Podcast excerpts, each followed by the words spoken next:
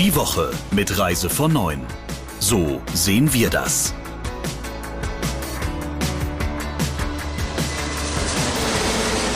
Herzlich willkommen zu unserem Podcast So sehen wir das. Und in dieser Woche begrüße ich bei mir die Geschäftsführerin Britta Linke und den Chefredakteur Christian Schmicke. Erstmal, hallo ihr zwei. Hallo Saurina. Hallo. Christian, ich habe gehört, es gibt schlechte Nachrichten. Ja, das kann man so sagen. Ähm, gut, am Montag wurde ja der Lockdown erstmal bis zum 18. April verlängert und das bedeutet, ähm, dass inländische touristische Reisen und Übernachtungen weiter nicht möglich sind, unter anderem. Ähm, und insofern, ich habe in den nächsten beiden Wochen Urlaub, wird es für mich heißen, dass ich den Odenwald unsicher mache statt des Nordseestrandes. Und ich muss in der Tat einräumen, dass als in Anführungsstrichen Betroffener, die Sichtweise auf solche Themen sich dann doch ja manchmal so ein bisschen ändert. Ne? Also ähm, ich habe sehr interessiert verfolgt, wie gerade im Norden des Landes auf Inseln wie Sylt und ähnlichem da große Konzepte verfolgt worden sind und auch sehr ausgeklügelte Konzepte, um Urlaub über Ostern zu ermöglichen im Inland. Ähm, die haben Teststrategien entwickelt, die wollten mit der Luca-App arbeiten und alles Mögliche. Und das ist jetzt natürlich bis auf weiteres im ganzen Land nicht möglich. Und das finde ich in der Tat schade, dass ähm, diese ganzen Bestrebungen, da was Sicheres hinzukriegen, nicht aufgegriffen worden sind und einfach so ins Leere gelaufen sind vorerst. Ja, der Christian tut mir ja schon ein bisschen leid. Er musste sich immer unsere Frotzeleien anhören, ob das mit seinem Urlaub auf Sylt was wird. Aber man sieht halt jetzt, wird leider nichts. Tut mir schon ein bisschen leid für dich, Christian. Ansonsten war natürlich der Montag, äh, wo sich die äh, Regierung mit den Ministerpräsidenten da zusammengesetzt hat, natürlich ein Hickhack auch was die Ruhetage betrifft. Also wir selbst waren da völlig konfus. Wir haben am Dienstag drüber geredet und in der Beschlussvorlage stand da ja eigentlich nur was zu den Ruhetagen drin. Dann habe ich immer die Frage gestellt, ja, was heißt denn das? Kriegen die Mitarbeiter denn da Urlaub oder was machen wir denn? Entsch äh, erscheinen wir überhaupt mit unseren Newslettern? Also Kurzum, es hat sich ja dann im Laufe der Woche wieder geklärt, indem wieder alles zurückgenommen wurde. Aber das Chaos war schon groß, auch bei uns, muss man sagen. Es gibt ja nicht nur dieses Hin und Her bei den Ostertagen, sondern auch die Frage, was ist mit den Tests, wenn man wieder aus dem Urlaub oder aus einem Risikoland zurückkommt? Ja, das Thema Auslandsreisen ist natürlich äh, gerade weil Urlaub in Deutschland vorerst jetzt nicht möglich ist, dann ganz an die große Glocke gelangt. Ähm, die Mallorca-Urlauber hatte man so den Eindruck, sind zum Sündenbock für alles, was in den nächsten Wochen passieren könnte, gemacht worden. Natürlich ist das auch eine etwas groteske Situation, wenn du auf der einen Seite Urlaub im eigenen Land nicht machen kannst, ähm, aber Auslandsreisen weiterhin aus gutem Grund übrigens möglich sind.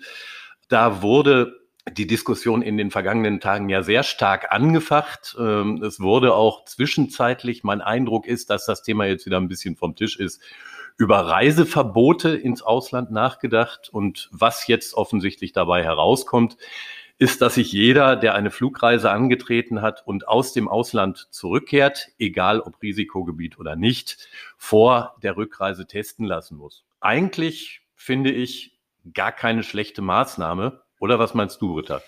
Ja, im Prinzip stimme ich dir da schon durch, aber das wird sich natürlich meiner Meinung nach auf die Buchungen auswirken, weil wenn man sich jetzt überlegt, dass die Reisende den, Telps, den Test selbst bezahlen und auch organisieren müssen, und was passiert denn dann, wenn man wirklich positiv ist? Man kann ja nicht einfach in die Maschine einsteigen und nach Hause fliegen. Also das hätte ja zur Folge, dass man in dem jeweiligen Land sich in eine Quarantäneeinrichtung begeben müsste. Und ich glaube, das würde oder das wird wahrscheinlich sehr viele davon abschrecken, in den Urlaub zu fahren, zumindest ins Ausland. Also das glaube ich schon, dass sich das auswirkt. Ähm, auf der anderen Seite könnte es sein, dass die Branche vielleicht indirekt davon profitiert, wenn sich jetzt rausstellen würde, dass die Urlaubsreisen sicher sind. Das heißt, man findet kaum welche, die irgendwie positiv sind. Dann wäre das natürlich ein Argument für die Reiseindustrie, äh, damit zu argumentieren, dass Reisen doch sicher sind. Ja, natürlich macht das Auslandsreisen alles erstmal aufwendiger und auch teurer aus der Sicht der Verbraucher, das ist schon richtig. Das ist vermutlich auch ähm, so beabsichtigt, ob man das nun gut findet oder nicht. Und in der Tat ist es so, dass du, wenn du positiv getestet wirst, vor der Rückreise dich auf eigene Kosten in Quarantäne begeben musst vor Ort. Es sei denn, dein Veranstalter sagt dir, ähm, dass eine Versicherung, die er inkludiert hat, für das Ganze eintritt. Aber auf der anderen Seite, da gebe ich dir auch recht, Britta, ähm, ist das tatsächlich, wenn sich auf dieser Basis herausstellt, dass bei den Rückkehrern keine erhöhte Inzidenz ist, für die Branche durchaus eine Chance mal zu belegen, was bislang ja immer nur durch ähm, Behauptungen so aufgestellt worden ist, nämlich die Tatsache, dass möglicherweise tatsächlich organisierter Urlaub möglich ist, ohne da ein großes Erkrankungsgeschehen durch zu provozieren. Naja, wir werden es sehen. Also die Zukunft wird es zeigen, würde ich sagen. Wenn jetzt so etwas wie ein Prüfantrag läuft seitens der Regierung, ob man überhaupt Auslandsreisen machen darf, dann finde ich, ist das immer wieder so eine Watschen ins Gesicht für die Branche, oder?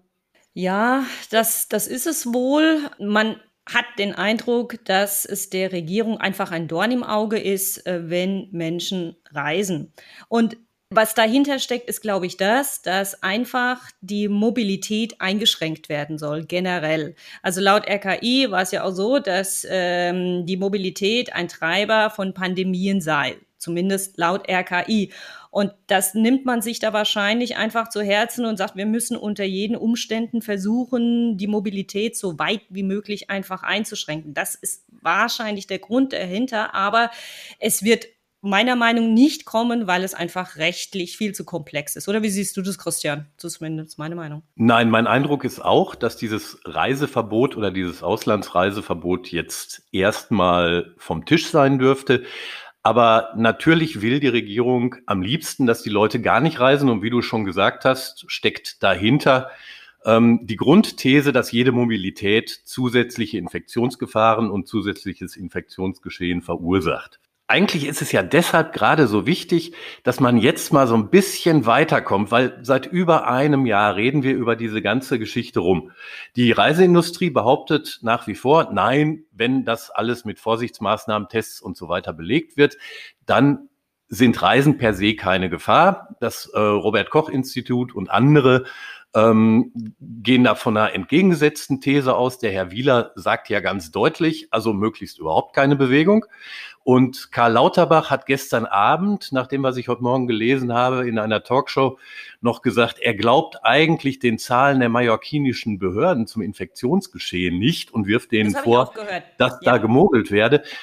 Umso wichtiger ist, dass jetzt endlich mal so ein paar belegbare Fakten auf dem Tisch kommen, weil wir seit über einem Jahr immer mit denselben Thesen operieren. Und mein Eindruck ist, so kommen wir nicht weiter. Was war denn das Kuriosum der Woche? Lasst uns doch mal darüber sprechen. Naja, ein Kuriosum haben wir ja gerade schon angesprochen. Das war die Osterruhe, die dann am Folgetag gleich wieder gekippt worden ist. Und äh, interessanterweise hat sich ja unsere Bundeskanzlerin, was im politischen Geschäft außerordentlich selten ist, dann ja auch explizit für diesen Vorstoß, der gut gemeint, aber nicht gut geplant gewesen sei, entschuldigt. Es gab aber noch eine andere Geschichte, die ich einigermaßen kurios fand. Und das war eine Sache rund um die für den vergangenen Montag geplante Demo von Touristikern in Berlin gegen alle möglichen Schließungen.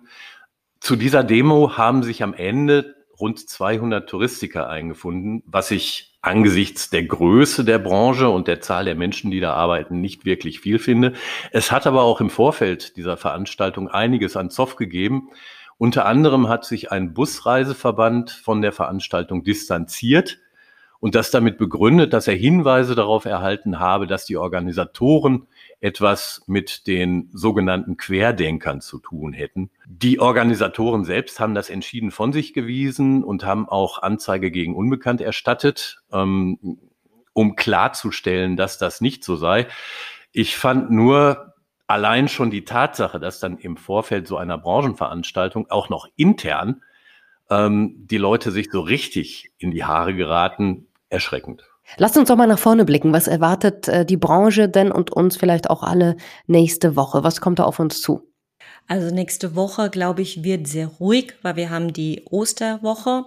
Von daher wird, glaube ich, branchentechnisch nicht allzu viel passieren, aber ich wage mal einen Ausblick einfach auf die nächsten Wochen und prognostiziere, dass sich die Branche doch erholen wird. Aber meiner Meinung nach dauert es und es dauert länger als eigentlich gedacht. Warum ich das denke?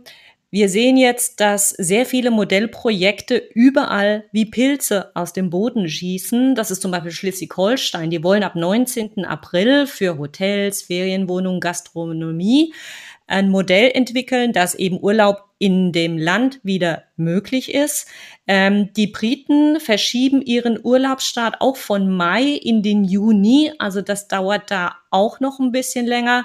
Und als letzten Indikator, den ich ganz persönlich jetzt in unserer Firma sehe, ist der Stellenmarkt der zieht wieder an und das tut er eigentlich nur, wenn die Branche Leute braucht, wenn Arbeit da ist und daran sieht man, dass es so ganz langsam wieder anzieht, dass es losgeht, aber es wird länger dauern, als wir uns vielleicht an Weihnachten noch gedacht haben. Das befürchte ich auch. Das Gute an der ganzen Sache ist, ich werde mich in den nächsten Tagen mit der Branche deutlich weniger befassen als normalerweise und stattdessen hier über die Hügel und durch die Wälder unserer näheren Umgebung streifen mit dem Fahrrad oder auch zu Fuß.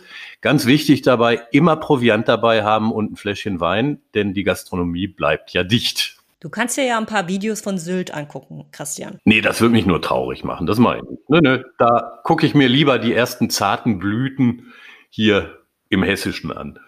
Okay. Was vielleicht noch ganz wichtig ist, so als kleiner Rausschmeißer noch, und zwar vergesst bitte die Zeitumstellung nicht. Das heißt, eine Stunde wird die Uhr vorgestellt und zwar von Samstag auf Sonntagnacht. Das wird gerne mal vergessen. Wir gehen in die Osterferien, die Ostertage kommen. Britta, wann erscheint die nächste Ausgabe dieses Podcasts? Wir sind wieder da am 9. April. Frisch, munter und gebräunt und darauf freue ich mich. Und euch eine schöne Zeit bis dahin und äh, vielen Dank. Vielen Dank an dich und bis dann. Mach's gut. Tschüss. Der Reise von neuen Podcast in Kooperation mit Radio Tourism. Mehr News aus der Travel Industry finden Sie auf reisevon und in unserem täglichen kostenlosen Newsletter.